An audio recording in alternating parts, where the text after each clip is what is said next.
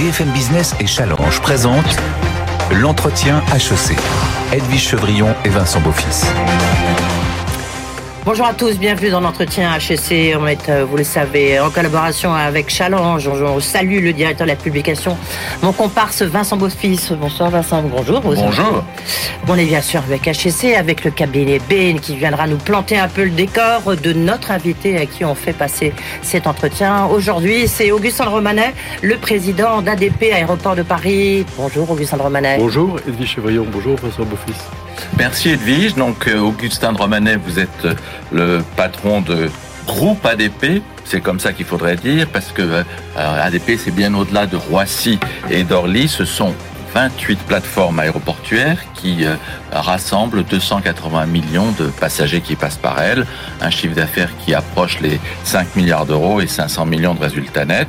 Cette interview, Augustin de Romanet, elle est multicanale parce que elle sera une sous forme de rencontre dans Challenge en print, mais aussi euh, sur les webs de euh, BFM Business et Challenge, et puis à l'antenne de BFM Business ce week-end. Absolument. Je vous rappelle, merci d'avoir accepté d'être notre invité. Je sais que ça a été compliqué pour vous. Euh, quatre parties, une partie question d'actualité, une partie euh, business, le brief de Bain, et puis là, en deuxième partie, on partira sur le campus d'HEC. On a posé la question ADP, ça vous dit quoi aux étudiants? Et après, vous avez des questions des alumni. Et en conclusion, on gardera les questions qui sont liées à votre autre casquette, qui sont liées en tant que président d'Europlace. Europlace, c'est euh, l'organisme en fait qui défend la place financière de Paris. Tout de suite, bah, les questions d'actu. L'entretien HEC avec Challenge sur BFM Business. Globalement, ce qu'on peut dire, c'est que le trafic a repris. il a repris à peu près au niveau d'avant Covid. On a vu les derniers chiffres sont assez bons. Ça va, mais ça va beaucoup moins sur la France, où en fait, à cause des grèves, des manifestations, il y a eu, je crois, depuis le début de l'année, plus de 3000 vols euh, annulés. Est-ce que vous êtes inquiet euh, sur, euh, bah, sur votre business et puis sur ce qui va se passer cet été? Comment vous analysez le trafic aujourd'hui, mondial et français, bien sûr? Alors non, je ne suis pas inquiet pour cet été. Pour la France, il y a deux phénomènes. Il y a un premier phénomène, certes, les grèves dont vous avez parlé, qui ont euh, on fait perdre plusieurs centaines de milliers de passagers. Mais aussi, on observe tout de même que sur des lignes domestiques sur lesquelles le train est une alternative, euh, l'avion perd un petit peu. Une ligne intéressante à cet égard, c'est Paris-Marseille, par exemple, euh, qui marche tout de même beaucoup moins bien qu'auparavant parce que de plus en plus de, de personnes, notamment des voyageurs d'affaires, prennent le train.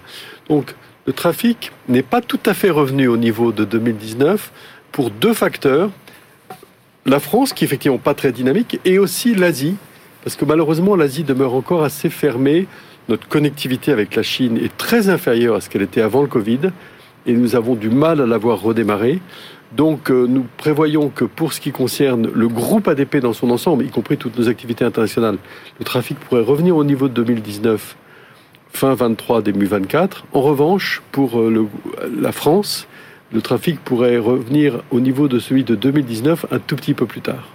Et pour la suite, Augustin de Romanet, euh, vous prévoyez, je crois, pour de votre activité à Charles de Gaulle, une croissance d'à peu près 3,5%, ce qui est moins qu'avant euh, le Covid. Mais est-ce que ce chiffre-là est assez représentatif de ce qu'on voit dans le monde?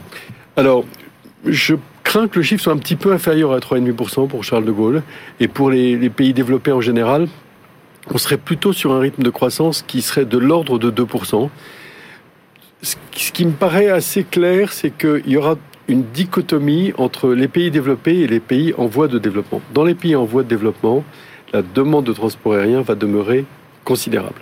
Songez qu'aujourd'hui, en Inde, un Indien moyen voyage 28 fois moins qu'un Américain. Donc le potentiel de croissance des pays émergents, le potentiel de croissance de l'Afrique. Quand vous regardez une carte du monde aujourd'hui, vous voyez que l'Afrique est quasiment un désert aérien. Un jour ou l'autre, ce continent va décoller, c'est le cas de dire. Mais à l'inverse, dans, dans nos pays, dans, nos pays, on, observe plusieurs phénomènes. Le premier phénomène, les voyages d'affaires. Les voyages d'affaires sont tout de même en, croissance très modérée. Je voudrais être sûr qu'ils ne soient pas un peu en décroissance d'ailleurs en ce moment. Par ailleurs, vous l'avez observé, les billets d'avion ont tendance à augmenter sous l'effet de, de, plusieurs facteurs. Et donc, la croissance du trafic aérien dans les pays euh, développés, sous l'effet d'une part d'un esprit de responsabilité qui conduit beaucoup de gens à modérer leur voyage en avion, d'autre part de la diminution des voyages d'affaires, troisièmement d'un coût du, billet d'avion qui est plus élevé, va conduire à ce que cette croissance sera plus faible. Mais je voulais vous interroger sur des mesures qui sont volontaristes dans le mauvais sens, comme ce qui se passe par exemple à l'aéroport d'Amsterdam. Est-ce que ce type de comportement ont réduit le nombre de vols autorisés et de nature à inquiéter le président d'un groupe ADP non, je, ça ne m'inquiète pas parce que je pense que nous avons avec euh, tous nos riverains, avec euh, les collectivités locales, avec toutes nos parties prenantes, un dialogue suffisamment soutenu pour qu'on n'en arrive pas à ce type de mesures que je critique. Effectivement, comme vous, je pense qu'il est très regrettable d'en arriver à des mesures de coercition. Euh, il faut être responsable, mais il faut savoir que ça n'est pas en interdisant aux gens de voler euh, qu'on va améliorer quoi que ce soit, ces gens iront voler par d'autres aéroports. Oui, mais en même temps, je ne sais pas si vous vous souvenez, c'était sur, sur mon plateau, euh, euh, dans la grande interview, vous m'avez dit, ça avait fait le buzz, vous avez dit, il faut moins prendre l'avion. Donc on s'est dit, mais il est complètement fou, le patron de Roissy, d'Orly, de nous dire ça. Mm. Et vous avez dit, si le trafic devait décroître, ce ne serait pas une crise existentielle, vous avez même ajouté. Est-ce que vous maintenez ces propos? Oui, je les maintiens totalement. ce que je veux dire, c'est que mon métier, de, groupe aéroportuaire. C'est un métier d'hospitalité qui est de bien accueillir les passagers qui me sont donnés. Mais il faut qu'il y ait des passagers. Il faut qu'il y ait des passagers. En revanche, je, je fais aussi des mathématiques.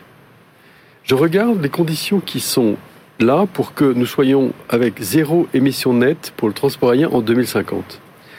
Je regarde quelles sont les innovations technologiques qui vont pouvoir être mises en place d'ici 2050 la propulsion de l'avion par les carburants durables, la propulsion de l'avion par l'électricité, la propulsion de l'avion par l'hydrogène. Je regarde les tendances de croissance du trafic dans le monde.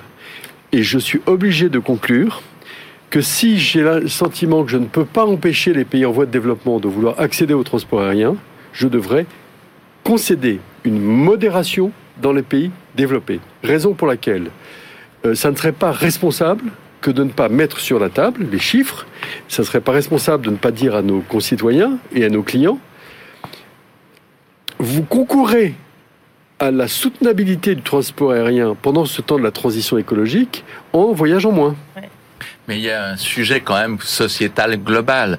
Quand vous avez vu le week-end dernier, par exemple, tous ces jeunes qui sont euh, euh, rassemblés pour essayer d'empêcher une autoroute, ce sont des projets d'infrastructure, certes différents d'un aéroport, mais tout ceci concourt à, une forme de progrès et de croissance. Est-ce que ça, ce type de réaction presque euh, viscéralement opposée au progrès, est-ce que ça, c'est pas la principale crainte pour vous?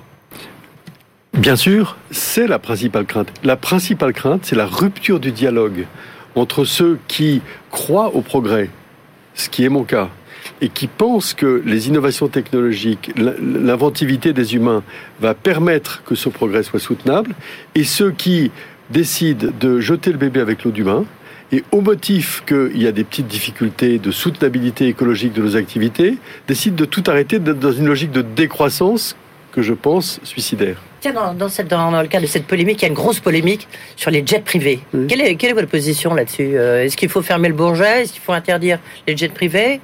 Qu'est-ce que vous en pensez? Si vous fermez le Bourget, vous fermez les possibilités de vol sanitaire qui représentent à peu près 15% de notre activité et vous fermez l'attractivité de la France pour tout un tas d'agents économiques qui ne peuvent pas gérer leurs entreprises multilocales autrement qu'en ayant des parcours aériens particulièrement souples.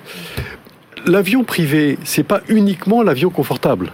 C'est l'avion qui vous permet d'avoir une journée de travail sans, euh, plutôt de, pouvoir faire votre journée de travail sans être obligé de passer par 15 villes. Je me souviens par exemple une année où... Sans obligé de faire la queue pendant des heures, c'est ça Non, pas seulement. Ah, par exemple, je me souviens une année où j'avais été obligé d'aller à Alexandrie pour un contrat. Eh bien, si je voulais aller à Alexandrie par des lignes traditionnelles, il me fallait deux jours de voyage. Et donc, j'ai pris un, avion euh, privé. Alors, bien sûr, l'avion privé, il pollue plus que l'avion euh, collectif, entre, entre guillemets. Donc, lorsque je vous parle de modération, je parle aussi de modération pour l'avion privé. Mais il n'est pas question de vouloir interdire cette activité qui répond à une utilité sociale. Et par ailleurs, je rappelle qu'au Bourget, nous sommes le premier aéroport en Europe à proposer des carburants avec 30% de carburant durable, Donc les avions privés au Bourget montrent l'exemple puisque ce sont eux qui consomment le plus de carburant qui n'émettent pas de CO2. Et est-ce que c'est la voie de l'avenir justement avec les avions collectifs, comme on, dit, les, avions que nous connaissons euh, Est-ce qu'il euh, y aura suffisamment de biofuel justement pour euh, permettre effectivement une réduction des émissions de CO2 du transport aérien C'est une très très bonne question. les Américains répondent que oui ils appellent ça le feedstock, c'est-à-dire toutes les matières grasses animales et tout ce qui permet de faire des carburants durables. En Europe, nous avons un doute et nous pensons qu'il euh, faudra aussi beaucoup d'électricité verte pour pouvoir produire ces carburants durables, Sustainable Aviation Fuel, SAF. Donc, en tout état de cause, il faudra faire flèche de tout bois. Je pense que l'aviation de demain, ce sera l'avion électrique pour les petits modules, les avions de 20 places, avec des batteries. Pour les avions entre 20, et 150 places, les fabricants, les producteurs, de, enfin les constructeurs d'avions continuent à penser que l'hydrogène est une solution, et je ne vois pas de motif de ne pas les croire. On maîtrise la technologie de l'utilisation de l'hydrogène pour les fusées. Je ne vois pas pourquoi on ne les croirait pas quand ils disent qu'ils pourront la maîtriser pour les avions. Et mm. puis, il y a la solution des carburants durables, comme vous l'avez indiqué il nous reste une, une poignée de secondes pour cette dernière partie, pour cette première partie, pardon, Augustin Romanet. Euh, les prix des billets, vous l'avez mentionné, ils ont déjà flambé, plus de 25 à 30% Est-ce qu'ils vont encore flamber cet été? Il n'est pas sûr qu'ils puissent monter jusqu'au ciel parce qu'il y a un moment où les consommateurs, les consommateurs vont trouver que, que trop c'est trop. Mais est-ce qu'on est déjà trop c'est trop? Non, je ne crois pas. Je crois qu'on a un jeu. de 25-30%. Oui, bien sûr. Mais on a un jeu de l'offre et de la demande. On a des compagnies aériennes qui. Vous savez, quand je regarde la, création de valeur des compagnies aériennes en Europe, elles n'ont quasiment pas créé de valeur depuis 30 ans. Ce qui est mauvais pour l'écosystème. Donc, moi, je crois que le fait que les compagnies aériennes puissent raisonnablement gagner leur vie, d'une part, et d'autre part, dégager des marges financières pour acheter des carburants durables qui sont plus chers que les carburants traditionnels, c'est une bonne chose. Faites-nous rêver pour cette dernière partie, dernière question. À quoi va ressembler votre terminal VIP pour les Jeux Olympiques? Ah ben, ce sera des suites de palaces qui seront au meilleur niveau d'hospitalité qui puisse exister dans le monde, avec des niveaux à la fois de décoration, un accueil gastronomique qui permettra d'accueillir dans les meilleures conditions des personnes très exigeantes. Tout de suite, bah, c'est le prix de Bain. L'entretien HEC avec Challenge sur BFM Business. Retour donc dans l'entretien HEC avec le brief de Bain et pour euh, euh, ce pitch, c'est euh, Milos Srokachalo qui est associé de Bain et compagnie en charge des produits et services industriels de pointe qui va effectivement faire cette, ce brief. Bonjour à tous. Bonjour. Tout d'abord, Augustin de Romanet, je voulais vous féliciter pour vos résultats en 2022, notamment au regard du contexte passé. 4 milliards 7 de chiffre d'affaires, plus de 500 millions de résultats nets. Vous avez décidément tourné la page à la pire crise de l'histoire de l'aviation et vous en ressortez plus fort que jamais. Aujourd'hui, le groupe ADP est le premier groupe aéroportuaire au monde avec une belle exposition au marché mature, comme la France, et aussi au marché à très forte croissance, comme l'Inde. Le groupe ADP développe aujourd'hui un modèle d'hospitalité et qualité de service, premiumisation, une nouvelle marque d'hospitalité X-Time, une performance commerciale et l'expérience client qui s'améliore. Tout cela s'imbrique parfaitement dans votre stratégie à horizon 2025 avec trois axes. Un modèle d'aéroport de demain, un groupe mondial euh, intégré et euh, surtout responsable, et une dynamique collective pour inspirer vos employés. De mon côté, pour le futur, je vois trois gros enjeux pour le groupe. D'abord, réussir la transition écologique vers le net zéro. Et on le sait, l'aviation a un impact considérable sur l'environnement. Le trafic va continuer d'augmenter. Selon Bain, à horizon 2030 déjà, on sera à plus 40% par rapport à 2019, cela au niveau global.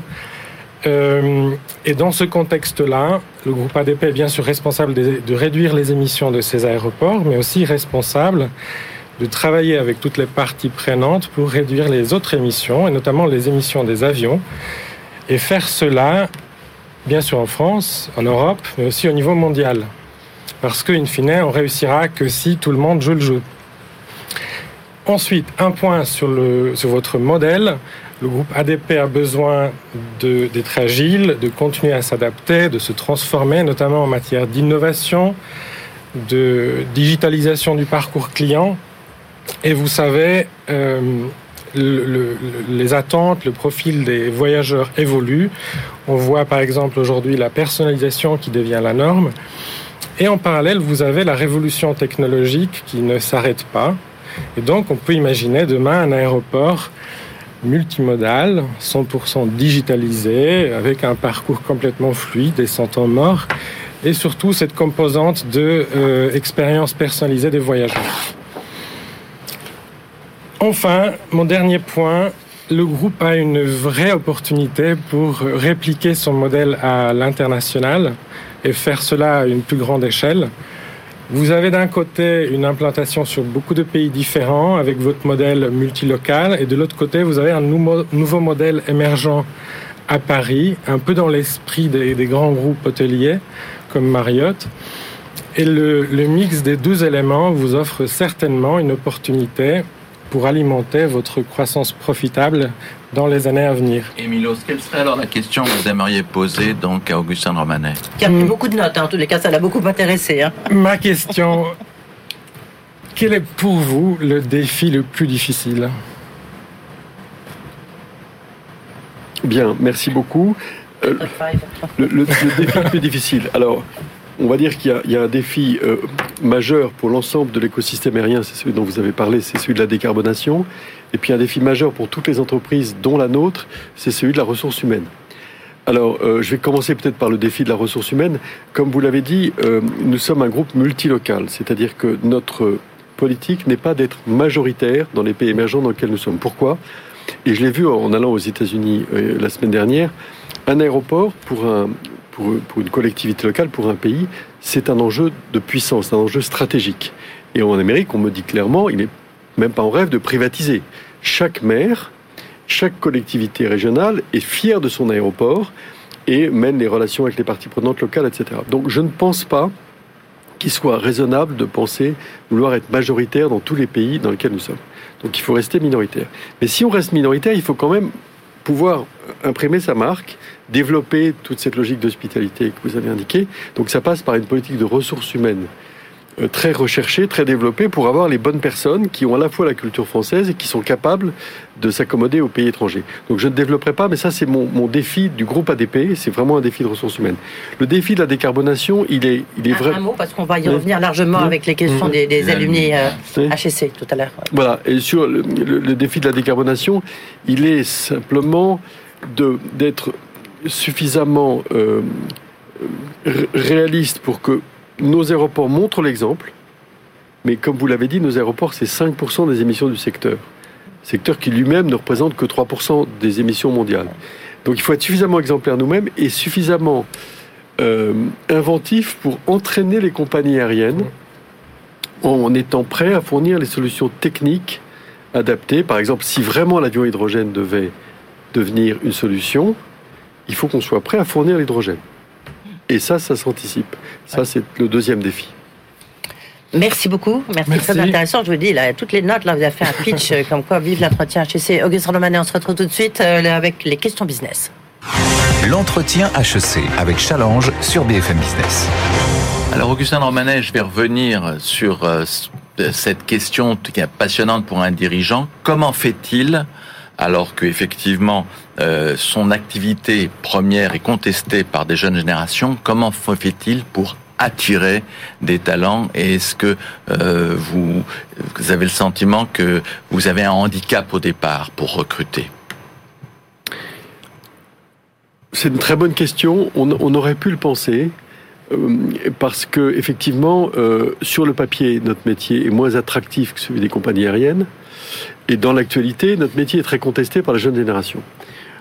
De fait, aujourd'hui, notre métier est vu comme euh, un métier d'innovation et les jeunes générations qui sont attirées par ADP, elles sont très nombreuses, ont conscience que le devoir d'innovation qui est le nôtre euh, donne une feuille de route et des marges de manœuvre extraordinaires. J'ai toujours dit que euh, me semblait que les 20 années qui viennent allaient être les 20 années des ingénieurs mais ça va aussi être les 20, 20 années des inventifs. Des HEC hein, aussi, tant qu'à faire. Des inventifs. Et les HEC sont particulièrement inventifs. Je, je les connais bien. Donc, euh, pourquoi est-ce que euh, ça va être les années des, des inventifs? Parce que chacun voit bien que le transport aérien, c'est un besoin des humains. Il n'est pas question de vouloir une société sans possibilité de découvrir les autres civilisations, d'étudier dans d'autres régions du monde, de faire du commerce. Il n'est pas question. Donc si on veut rendre cela possible, il va falloir incroyablement innover. Et l'aéroport, c'est à la fois un lieu d'innovation et un lieu d'innovation dans de multiples métiers. Je vous prendrai simplement un exemple. Nous sommes les leaders en France de la construction décarbonée. Euh, Nous serons à Vivatech dans, quelques mois et nous pourrons montrer des start-up qui nous permettent de construire d'une façon très inventive. Donc tous les, tous les architectes, tous les, ingénieurs de travaux publics sont invités à cela.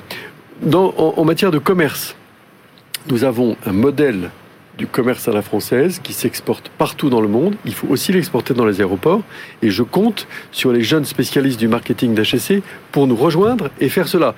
Mais je m'arrête là parce que je vois que vous avez d'autres questions. Absolument, on a plein de questions, on a trop de questions, c'est un peu le problème du reste. Euh, vous traitez euh, désormais davantage de passagers en Inde que dans les aéroports euh, parisiens. Mm. Est-ce que c'est la voie de l'avenir et est-ce que ça change votre modèle justement? Est-ce que c'est la voie de l'avenir? Vous le savez, euh, l'Inde a dépassé il y a quelques semaines la population de la Chine. Vous le savez, je l'ai dit tout à l'heure, le nombre de passagers qui, euh, qui voyagent en Inde est très très faible par rapport à la population indienne. Donc ça sera un pays, lorsque j'ai vu le commissaire au plan indien il y a quelques mois, il me disait, dans les 30 années qui viennent, nous prévoyons 7% de croissance par an. Mais même avec ça, dans 30 ans, ils seront à un niveau trois fois inférieur au nôtre. Aujourd'hui, le PIB indien, c'est 2000 dollars par habitant. Avec 7% de croissance, vous doublez tous les 10 ans. Ça veut dire que toutes choses égales par ailleurs, vous passez à 4000 dans 10 ans, à 8000 dans 20 ans et à 16 000 dans 30 ans. 16 000 dollars de PIB par habitant en 30 ans, toutes choses égales par ailleurs, c'est beaucoup, beaucoup plus faible que ce que nous avons aujourd'hui. Donc, bien, bien entendu, je pense que la croissance démographique de l'Inde ne va pas se poursuivre au même rythme. Mm. En revanche, que ces zones du monde aient des croissances économiques beaucoup plus fortes que les nôtres, c'est un acquis qu'il faut euh, prendre en compte. Et alors, justement, pour aller chercher sur ces nouvelles zones des concessions aéroportuaires, il y a une forme de concurrence, notamment par exemple de, de l'autre grand de la concession et, euh, automobile euh, aéroportuaire, pardonnez-moi, en, en France, qui est Vinci. Est-ce que c'est compliqué d'obtenir des concessions Bien sûr, c'est très compliqué. Euh, Vinci, c'est notre actionnaire. Vinci, c'est notre associé au, au Chili. Donc, euh, et moi, j'ai toujours C'est aimé la. votre principal concurrent. Oui, mais j'ai toujours aimé la compétition. Franchement, euh, la Mais c'est compétition. Peu, euh, je sais Non. pas, euh, bizarre, non euh, Bah, Il est votre actionnaire il oui, est, mais enfin bon, il s'est retiré du conseil d'administration. Ouais. Il a, il a tout à fait admis que euh, il fallait séparer les choses. Donc, moi, j'aime beaucoup la compétition. Les, les gens de Vinci sont des grands professionnels et et, et c'est bien d'être d'être plusieurs. euh, vous savez, Vinci est un des très grands groupes mondiaux en France. La France possède deux des trois grands plus grands groupes mondiaux d'aéroports. Donc ça, c'est une fierté pour la France. Non, les, les compétitions sont. Surtout, ce qui est très très difficile, c'est quand vous, vous achetez une concession entre guillemets, vous l'achetez pour 30 ans. Donc le principal risque, c'est d'acheter trop cher. Donc il faut être extrêmement prudent. Et c'est, ça fait partie de la difficulté de ce métier, c'est de surtout ne pas mettre d'ego dans vos acquisitions. Parce que si vous mettez de l'ego, à ce moment-là, vous êtes tenté de payer trop cher et vous, le, traînez pendant 30 ans. Juste une petite question. On se souvient, on avait les deux géants de l'eau euh, qui étaient Veolia et Suez. On les a rapprochés euh, avec la bénédiction du gouvernement. Enfin, Mmh. un Veolia, on peut imaginer la même chose puisque vous disiez à l'instant, nous avons les deux principaux euh, leaders euh, mondiaux qui sont français, dont ADP et Vinci. Mmh. Ça a un sens de les rapprocher? Écoutez, la vie ayant beaucoup plus d'imagination que vous et que moi, tout est imaginable. Sauf, sauf qu'à l'heure où nous parlons... euh, C'est inimaginable. les- ah non, mais à l'heure où nous parlons, les deux groupes Bah. sont en forme. Ils se font euh, une compétition loyale sur ce domaine des aéroports. Mais Vinci a tellement d'autres activités que je crois que... Voilà. Vincent. Alors oui, les, les- les compagnies sont euh, souvent plaintes des tarifs des, des aéroports euh, euh, parisiens. Avec l'inflation, est-ce que vous augmentez vos redevances? Et notamment celle qui se plaint le plus, ça a toujours été Air France. Est-ce que euh, les relations sont meilleures avec elle? Alors, je peux vous faire une confidence, Monsieur Beaufils. Non seulement nos relations sont bonnes avec Air France, mais jamais, je dis bien jamais, au contraire de certains de ses prédécesseurs, Monsieur Ben Smith m'a fait une remarque sur les tarifs. Et lorsque nous nous sommes vus la fois dernière, il m'a euh, souligné le fait que Air France était satisfait que pour l'année 2023, nous avons gelé nos tarifs. Donc alors même qu'il y avait tous les prétextes, l'inflation, le Covid, etc., d'augmenter les tarifs, nous les avons gelés après que l'an dernier, on les a augmentés de 0,94%. Il m'a simplement dit, pour la suite, quelle est votre politique tarifaire? Et je lui ai dit qu'elle elle continuerait à être modérée. Non, le groupe ADP, pendant le Covid, a fait des efforts considérables d'économie, justement, parce que il sait que ses principaux clients sont en crise aussi. Il ne voulait pas leur faire peser le poids de cette crise. Donc nos tarifs sont modérés. Et si vous les comparez avec Isro, ils seront deux fois moins chers. Ils sont aussi beaucoup plus chers beaucoup plus, plus bas que Francfort. Vous vous comparez souvent à un groupe de luxe, parce que vous aimez bien vous comparer, c'est une manière de rendre un peu plus concret euh, ce que vous faites, votre activité. Euh, est-ce que, ce que ça impose comme niveau de prestation et de service? Nous nous comparons à Il y a autant que, que dans les boutiques de Louis Vuitton. La dimension duty-free. Dans la dimension duty free, nous avons des clients du monde entier qui sont très exigeants. Il faut les accompagner. Donc, c'est ce qu'on appelle le personal shopping. Et il faut les accompagner vers des offres qui correspondent au plus haut niveau d'exigence mondiale. Donc ça peut passer par des bijoux d'exception, des bouteilles de spiritueux d'exception. Et il faut qu'on s'assure qu'on ait le meilleur assortiment qui corresponde à leurs demandes. Donc ça, c'est un travail qui est un travail de, je dirais, d'horloger, qui fait qu'un certain nombre de, de nos collaborateurs ont effectivement le mindset des groupes de luxe. Est-ce que dans la même euh, euh, idée du commerce de, redevance, est-ce que ça aurait un intérêt pour vous de racheter Relais? Vous savez, la branche de la Gardère dont euh, Bolloré va prendre le contrôle sans avoir montré un quelconque intérêt pour ce pôle de la Gardère Écoutez, moi la seule chose que je puisse vous dire, c'est que nous sommes partenaires de Relais, puisque Relais est dans nos aéroports depuis plus d'une dizaine d'années et qui font une performance exceptionnelle. Donc, la question de savoir s'il fallait les racheter ou pas ne s'est jamais posée à moi, puisque je n'ai jamais eu le sentiment qu'ils étaient en vente. Mais est-ce que vous, ça vous inquiète de savoir qu'est-ce que va devenir Relais Bien sûr. la question de François. De... Bien sûr. La question de Vincent euh, est, très pertinente. Si d'aventure Relais devait être euh, mis à l'encan en quelque sorte, euh, ça me poserait une difficulté, bien sûr. Mais ça vous intéresserait? Alors, je peux dire deux choses. La première, c'est que la qualité qui est celle aujourd'hui des relais est un atout pour nos aéroports et que euh, il est pour moi vital d'avoir une qualité de service qui demeure à ce niveau élevé. Alors, si ça devait absolument passer par un rachat par nous, eh bien, euh, on, le ferait. Oui. On le ferait. Mais, mais c'est absolument pas l'ordre du jour. Je précise. vous êtes prêt à étudier la question? Non, mais la question ne se pose pas. Et je déteste répondre aux questions qui ne se posent pas. Pardon. Mais enfin, Vous elle, se pose, elle se pose. Mais elle se pose quand même. Hein. Bon. si je puis me permettre. Euh, vous avez dû, euh, pendant la crise de la Covid, bien sûr, euh, faire procéder à un plan de réduction euh, des effectifs. Est-ce qu'il y a bah, d'autres éventuellement dans, dans, les prochains mois? Et à l'inverse, est-ce que vous avez un problème de recrutement, de pénurie de talents? Alors, s'agissant des réductions d'effectifs, elles ne sont pas à l'ordre du jour. Et au contraire, cette année, nous allons de nouveau recruter environ 500 collaborateurs pour la seule société mère, euh, Aéroport de Paris SA. Sans difficulté? Non, sans difficulté, parce que ce que vous disiez tout à l'heure sur le manque d'attractivité du groupe n'est plus du tout d'actualité, tellement la variété de nos métiers est aujourd'hui attractive. Mhm. Donc, euh, il n'y a pas de, a pas de, difficulté, au contraire, nous, nous allons recruter. Votre deuxième question, c'était? Non, mais c'était ça, c'est de savoir est-ce que maintenant vous arrivez à recruter. Oui. Donc c'était le prolongement. Oui, alors oui, on arrive à recruter parce qu'on a, on a fait beaucoup d'efforts. On a notamment eu recours au principe de cooptation qui marche très bien dans les métiers techniques. Par exemple, tout ce qui est euh, maintenance hydraulique, euh, maintenance euh, chauffagerie, plomberie, etc. C'était des, des, domaines dans lesquels on avait beaucoup de difficultés. Ça s'améliore. Ouais. Juste une question pour parce qu'on maintenant on va passer à la deuxième partie. Le coût de la grève pour ADP a été de combien? Plusieurs millions d'euros. Ben, plusieurs millions, ça peut être 10, 20, 30, 50, 1, 2, 3 Non, non, non c'est inférieur à, 10 millions d'euros. Inférieur à 10 millions d'euros. Et tout de suite, on va partir sur le campus HEC parce que eux, ils ont des questions pour vous. L'entretien HEC avec Challenge sur BFM Business. BFM Business et Challenge présentent l'entretien HEC. Edwige Chevrillon et Vincent Beaufils. Retour donc dans l'entretien je sais avec Augustin Romanet, le PDG du groupe ADP Aéroport de Paris. On est ensemble encore pendant une bonne demi-heure avec euh, des questions des alumni tout à l'heure et puis euh, maintenant euh, un micro-trottoir qui a été réalisé sur le campus HEC de Jouy-en-Josas auprès d'étudiants et vous allez avoir donc ce micro-trottoir qui a été réalisé par Estelle Plaguet et Clémentine Impérial-Legrand. ADP Que se cache-t-il derrière ces trois lettres Je ne sais pas du tout en réalité. Aéroport de Paris. Aéroport de Paris euh, Aéroport de Paris. Est-ce que vous savez quelles activités recouvrent l'aménagement, l'exploitation et le développement d'aéroports? Je pense que ça peut partir euh, tout simplement des locaux, la possession des locaux, comment euh, les utiliser et puis euh, on peut aller de là jusqu'au fret, comment organiser le fret, les passagers, des choses comme ça. C'est quelque chose qui j'imagine est très global. Ça recouvre la gestion de toute la main-d'œuvre pour la sécurité, le contrôle des passeports, la récupération des bagages, tout ça. Et évidemment le décollage, les pilotes, le personnel de bord. C'est un processus très long de s'assurer que les gens franchissent les étapes et se dirigent là où ils doivent aller.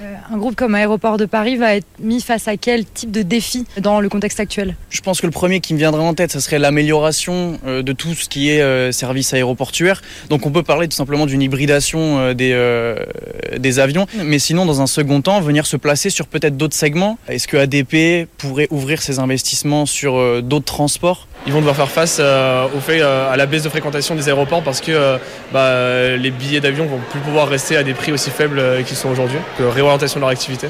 On parle beaucoup d'innovation sur l'hydrogène pour le futur.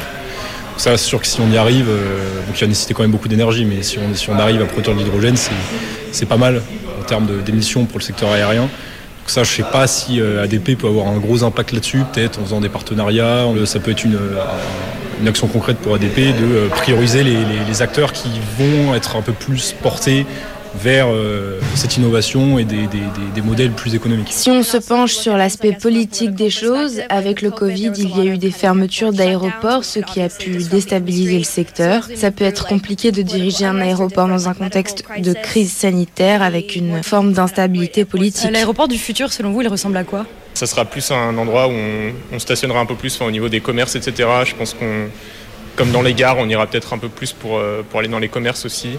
J'espère qu'il y aura des euh, avions plus écologiques euh, qui, par exemple, fonctionneront à l'hydrogène vert ou d'autres technologies plus éco-responsables. Je rêve un peu dans le futur à ce qu'on puisse voyager en avion de manière responsable. J'ai vu des idées de construction de trains, mais dans le ciel. Alors peut-être quelque chose dans ce goût-là. Je pense vraiment que la technologie va jouer un rôle important dans l'aéroport du futur. Beaucoup de choses sont déjà en train d'être automatisées et on va potentiellement continuer dans ce sens. Et je vous montre leur dernière campagne de pub et vous allez me dire ce que vous en pensez.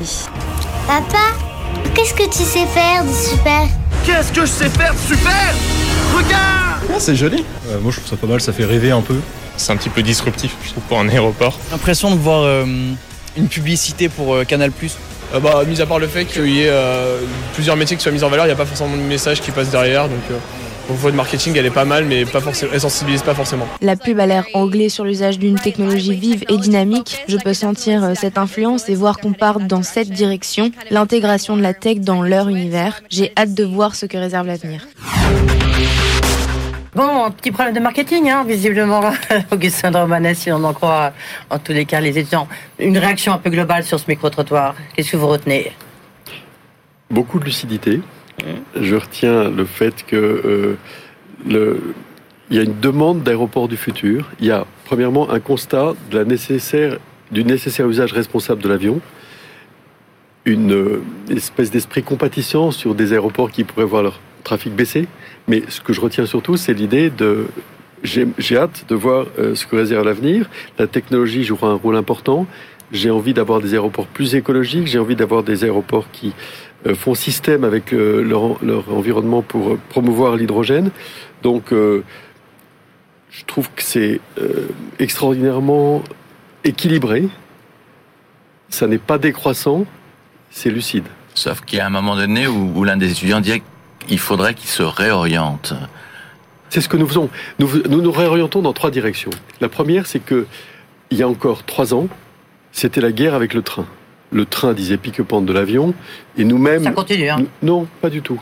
Nous savons que euh, l'avenir de l'aéroport, c'est d'être multimodal et d'accueillir le maximum de passagers qui puissent venir par le train. Mm. La deuxième révolution, c'est l'énergie. Aujourd'hui, notre métier, c'est d'être un hub multi-énergie, de fournir à tous nos, nos territoires alentours l'hydrogène dont ils auront besoin pour les transports en commun, l'hydrogène pour les trains, etc. Et, de, et enfin, troisièmement, euh, la décarbonation est le point central de le plan stratégique. Eh bien, ça tombe bien, ça tombe bien. On a des questions qui arrive sur ce point, sur le côté international et sur le côté décarbonation. Ce sont les questions qui vous ont été posées, Augustin Romanet, par les alumni HEC. L'entretien HEC avec Challenge sur BFM Business. Première question, c'est quelqu'un que vous connaissez bien et pour cause très important pour lui, c'est Jean-Charles Decaux qui a une question pour vous. Bonjour Augustin, je voulais te saluer et te poser une question qui est la suivante. Quelles sont les nouvelles frontières après l'Inde et la Turquie pour l'aéroport de Paris? Euh, bonjour Jean-Charles. Alors, les, les, nouvelles frontières, c'est très difficile parce que, d'une part, nous espérons avec l'Inde et la Turquie nous développer dans l'Asie à partir de la plateforme indienne et puis dans toute l'Europe orientale avec, et, le Moyen-Orient avec la Turquie. Alors tu vas me dire c'est pas très nouveau parce que c'est ce que nous disons depuis longtemps. La, la vraie nouvelle frontière, c'est probablement l'Amérique avec une zone Amérique du Sud où les opportunités sont rares et une zone Amérique du Nord où les opportunités sont moins dans l'exploitation d'aéroports que dans l'exploitation des commerces d'aéroports. Les, les, les, aéroports américains sont possession des collectivités locales et elles n'ont aucune intention de les privatiser. En revanche, la façon dont sont gérés les commerces dans les aéroports me semble un, un champ d'action dans lequel il y a tellement de marge de progression que nous pourrions y aller et nous serions ravis d'y aller en association avec JC Deco pour la publicité. une deuxième question qui vient. On va prendre de... une commission, hein, ça, ça continue. Donc c'est Pierre-Yves Carpentier qui pose la deuxième question. Bonjour Monsieur de Romanet, je crois que nous nous connaissons déjà un petit peu. Mon nom c'est Pierre-Yves Carpentier et je suis au sein d'HEC Alumni le président du Club Développement International. La question que je souhaiterais vous poser est la suivante. Comment voyez-vous le développement à l'international d'ADP dans les prochaines années? Et quelles sont les, les spécificités d'ADP en matière de gestion d'aéroports? Qui font que vous pouvez vous différencier par rapport à vos principaux concurrents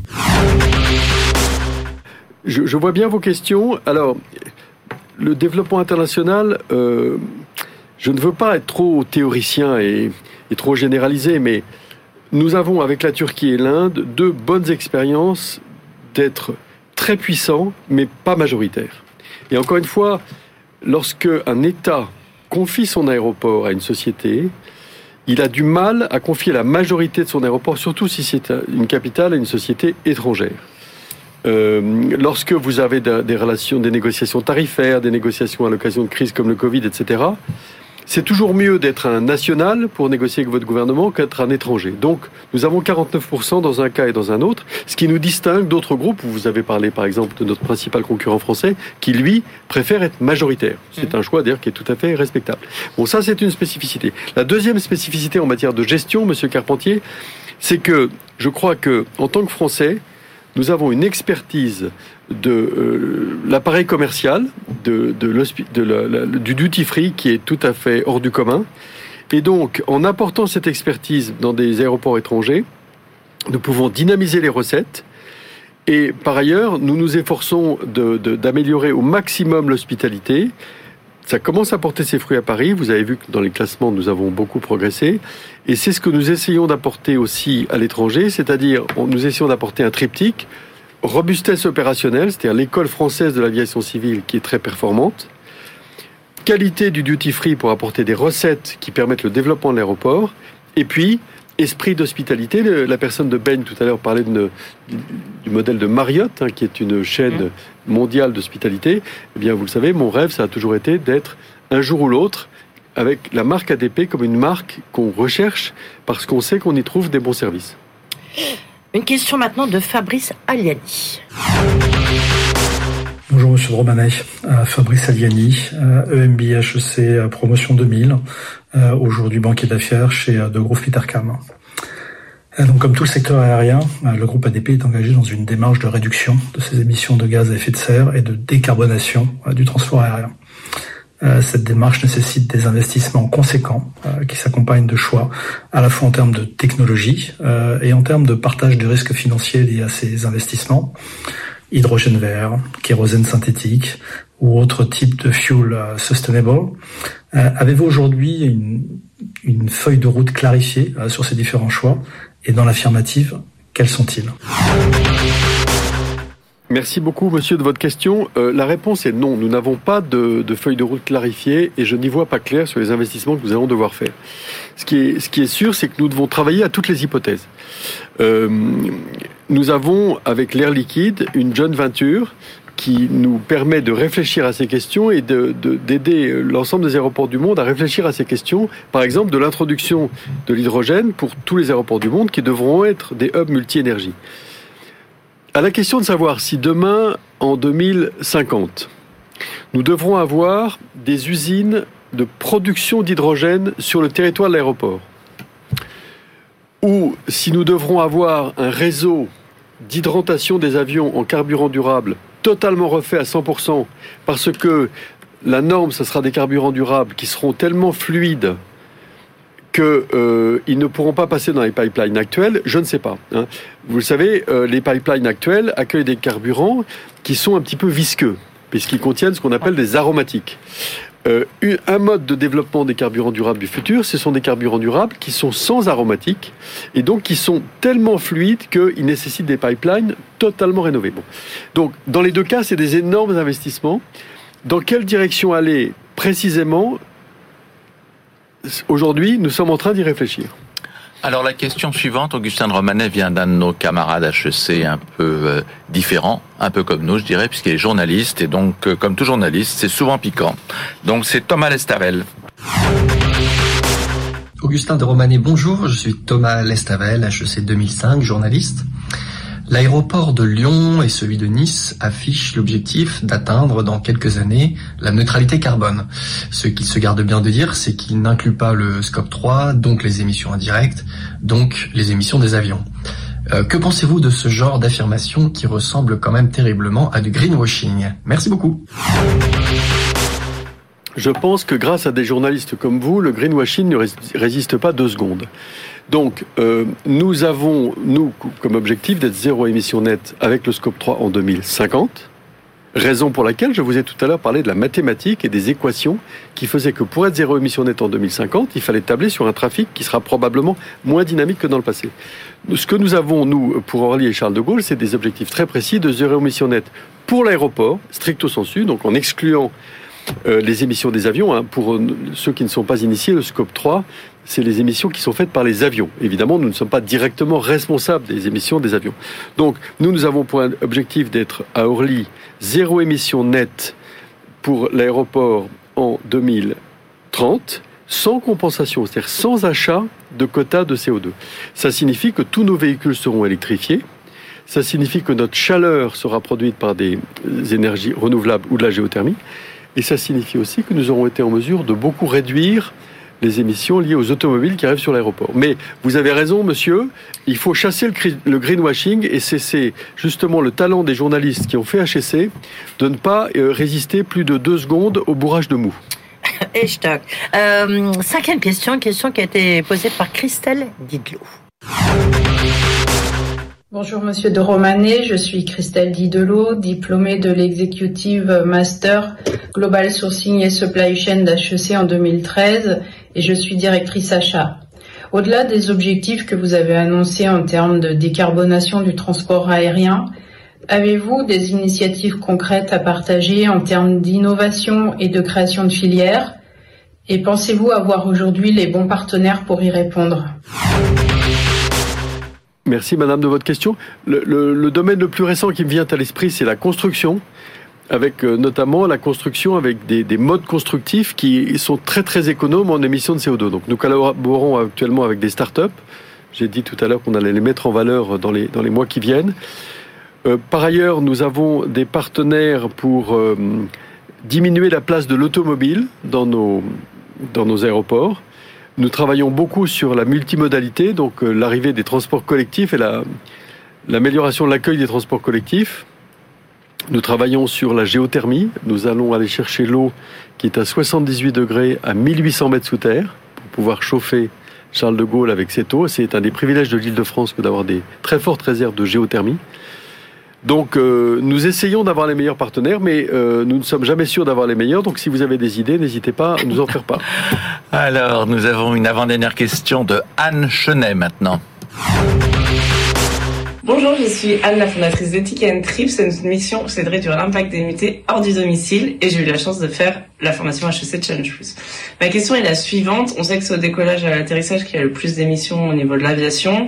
Euh, et du coup, euh, je me demande que pour rejoindre Paris, s'il serait pas intéressant euh, de, bah, de plus développer l'offre train plus avion avec bah, des fréquences plus importantes et un service plus complet pour inciter les gens à prendre le train sur la première partie d'un vol long courrier. Merci beaucoup. Merci beaucoup, madame, de votre question. La réponse est oui. Et figurez-vous que, contrairement à, à, ce qui pourrait être intuitif, c'est le groupe ADP qui est le premier militant aujourd'hui de la réalisation d'un nouveau barreau ferroviaire. Alors vous allez me dire, quel barreau ferroviaire? Eh bien, entre Massy et Valenton, deux villes que personne ne connaît qui sont au sud de l'île de France, dans l'Essonne, vous avez un barreau qui permettra, lorsqu'il sera construit, de... un barreau? Un barreau, c'est une ligne de chemin de fer de quelques kilomètres qui permettra aux TGV qui arrivent du sud-ouest et de l'ouest, donc aux TGV qui arrivent de Bordeaux ou de Nantes, de contourner Paris tellement plus rapidement qu'ils pourront arriver à Charles de Gaulle avec de bien meilleurs délais. Et ce faisant, permettre aux habitants de Bordeaux ou de Nantes de venir prendre leur train le matin en TGV. Donc nous militons beaucoup pour cette multimodalité et en 2030, nous aurons la ligne 17 du Grand Paris, du Grand Paris Express, nous aurons le CDG Express qui sera là depuis trois ans en 2027. nous aurons la ligne Roissy-Picardie qui permettra à Amiens d'être lié en TGV directement à Charles de Gaulle. Et nous aurons beaucoup plus de TGV puisque nous collaborons actuellement avec la SNCF pour optimiser et multiplier les lignes de TGV qui arrivent à Charles de Gaulle. Voilà, et, et puis j'ai oublié la ligne 14 qui va desservir directement Orly euh, avec une ligne de métro qui viendra du centre de Paris oui, et qui sera viendra, là pour les. Jeux Olympiques. Voilà, pour les Jeux Olympiques. Elle sera là pour les Jeux Olympiques. Euh, dernière question, une question d'Alexis Grabar. Bonjour Monsieur de Romanet, je suis Alexis Grabar, HEC, MBA 2002, basé à Londres depuis 22 ans. Après avoir travaillé pendant 10 ans chez Airbus dans les ventes d'avions et d'hélicoptères à travers le monde, j'ai été pendant 3 ans PDG d'une compagnie aérienne Eurojet et d'un aéroport Banasea en Roumanie. Ma question est la suivante. Suite à votre acquisition de 49% du groupe indien GM Airports et votre expansion en Asie qui vous permet de doubler de taille avec 87 millions de passagers en plus, venant de Delhi et de Hyderabad, quelles sont vos méthodes pour travailler dans les pays émergents sur la relation client alors, euh, merci de votre question. Sur la relation client, nos principaux clients, c'est d'une part les compagnies aériennes, d'autre part les passagers finaux. S'agissant des compagnies aériennes, nous avons une équipe qu'on appelle une équipe de route développement qui essaye de améliorer au maximum la connectivité de tous les aéroports de notre réseau. Donc, euh, euh, ça c'est l'aspect compagnies aériennes. Et pour l'aspect hospitalité, nous encourageons tous les aéroports de notre réseau à se mettre en place pour améliorer leur classement Skytrax. Skytrax, c'est un peu le guide Michelin des aéroports. Et euh, on améliore que ce que l'on mesure. Or, il y a un certain de nos aéroports de notre réseau qui n'avaient pas l'habitude de se mesurer. Et donc, en se mesurant, on est obligé d'améliorer la qualité de service. Je crois que du reste, il est prêt aussi à proposer ses services. Hein. Euh, Augustin Romanet, on arrive presque à la fin de cet entretien HEC. Ça va servir de conclusion. On va parler de votre autre casquette, casquette très importante, puisque vous êtes aussi président d'Europlace, l'organisme qui défend, la, qui promeut la place financière de Paris. L'entretien HEC avec Challenge sur BFM Business. Paris Europlace, est-ce qu'on peut dire que vous avez l'image de la place de Paris est-ce qu'elle est bonne? Est-ce qu'elle a été écornée par ce qui s'est passé, par les bruits des casseroles, les grèves des éboueurs, les manifestations, les unes des journaux, euh, notamment anglo-saxons, qui se sont pas privés un peu de se moquer de notre cher pays? Non, je ne crois pas qu'on puisse dire que ce soit la place financière de Paris qui a été abîmée. C'est la France euh, qui a vu son image euh, mise en question. Effectivement, comme je vous le disais tout à l'heure, euh, aux États-Unis, euh, nos interlocuteurs nous demandent un peu comment nous voyons les choses.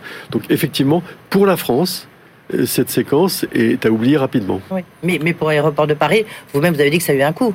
Bien sûr. Alors moi, j'ai subi, nous avons subi un coup pour les grèves, mmh. mais en termes de réputation, il faut être, il faut être très attentif parce que on, on a bien vu qu'après le Brexit, euh, la plupart des entreprises ont vu leurs salariés de talent réclamer Paris plutôt que Dublin ou Francfort. Ça, c'était la demande des salariés. Mais est-ce Néan, que, néanmoins, est-ce que, euh, résultat des courses, c'est vraiment Paris qui en a plus profité Justement, j'allais par rapport, par rapport à tout ce qu'on attendait, ce qui était, ce qui on espérait une formidable opportunité. J'allais justement poursuivre. pour vous dire que la plupart des salariés demandaient Paris. Mais on a observé que beaucoup d'établissements n'ont pas mis tous leurs œufs dans le même panier et ont mis par exemple leur direction juridique à Francfort, les endroits un peu moins glamour entre guillemets, où les salariés ont moins de, pouvoir euh, vis-à-vis de leur employeur. Et euh, certains banquiers me disaient, oui, nous ne mettons pas tout à Paris parce que nous savons que cette ville un peu éruptive peut parfois nous créer des problèmes d'exploitation. Donc il faut être très attentif au fait que si nous multiplions des épisodes de euh, manifestations violentes qui donnent cette image mauvaise du pays, nous nuisons à l'attractivité et aux emplois de notre pays. Ça, c'est une vérité que nous mesurons. Mais combien d'emplois post-Brexit précisément? Post-Brexit, c'est très difficile à dire, mais au moins 5000. Et au moins 5000, surtout dans les emplois très qualifiés, c'est-à-dire des, des teneurs de marché, des, des banquiers d'investissement, des, des, emplois à très haute qualification. Euh, sinon, Paris se veut être un peu la place financière verte. En tous les cas, c'est comme ça que souvent elle se présente. Est-ce qu'elle doit être aussi la place des crypto-monnaies? Alors, à ce sujet, moi j'ai une opinion personnelle. Mmh. Euh, je parlerai plutôt des cryptos actifs d'ailleurs, puisque je suis pas sûr qu'un crypto soit une monnaie. Hein. Une monnaie, c'est quelque chose qui, qui repose sur une telle confiance que je ne donnerai pas à un crypto le qualificatif de monnaie. Euh, sur les cryptos actifs, à titre personnel, je suis d'une immense prudence, parce que justement, il y a cette tentation de mélanger crypto actifs et crypto monnaie. Il y a cette tentation de donner à un actif virtuel la même force probante le, même rôle de, d'actifs de, réserve, d'actifs de confiance, d'actifs qui sert à la liquidité qu'à la monnaie. Et c'est cette confusion entre cryptoactifs et crypto-monnaie qui me fait d'une part refuser le nom de crypto-monnaie et d'autre part être très prudent avec les cryptoactifs.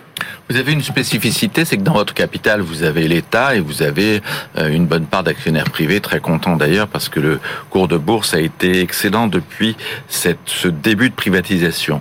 Mais dans un tel contexte, euh, comment vous recevez euh, l'obligation de raisonner différemment maintenant sur le partage de la valeur? En ce qui me concerne, ça ne m'a jamais troublé puisque j'ai toujours été un militant de la première heure du partage de la valeur. Le, premier métier que j'ai exercé dans l'administration, c'était en 1986. C'était pour promouvoir l'extension aux entreprises publiques de l'accord d'intéressement. Et le premier accord d'intéressement que j'ai négocié en tant qu'adjoint au chef de bureau, c'était avec le groupe Aéroport de Paris en 1986. Donc, moi, je suis un militant du partage de la valeur et, et je me souviens toujours de, de mes discussions avec Jean-Claude Mailly euh, lorsque j'étais au cabinet du Premier ministre Jean-Pierre Raffarin. Et je, disais à Jean-Claude Mailly à quel point euh, il était important de, partager la valeur avec ces dispositifs d'intéressement et de participation auxquels les faux n'étaient pas spécialement euh, habitués, ils n'étaient pas partisans. Et je lui avais montré un passage des mémoires d'espoir du général de Gaulle, dans lequel le général de Gaulle dit que renvoie dos à dos en quelque sorte le capitalisme le plus pur et le plus dur et le communisme en disant il faut un système qui fasse participer tous les humains à la dignité de leur travail. Et c'est dans cette idée de partage de la valeur qu'il faut absolument s'engouffrer pour permettre une société viable. Vous êtes justement un féru de, politique et, et d'histoire surtout. Est-ce que vous, est-ce que vous pensez qu'on peut parler de crise de la démocratie? La réponse est oui. La réponse est oui. Il y, a, un livre exceptionnel d'un Italien qui est sorti euh, il y a quatre ans qui s'appelle Et si la démocratie faisait faillite?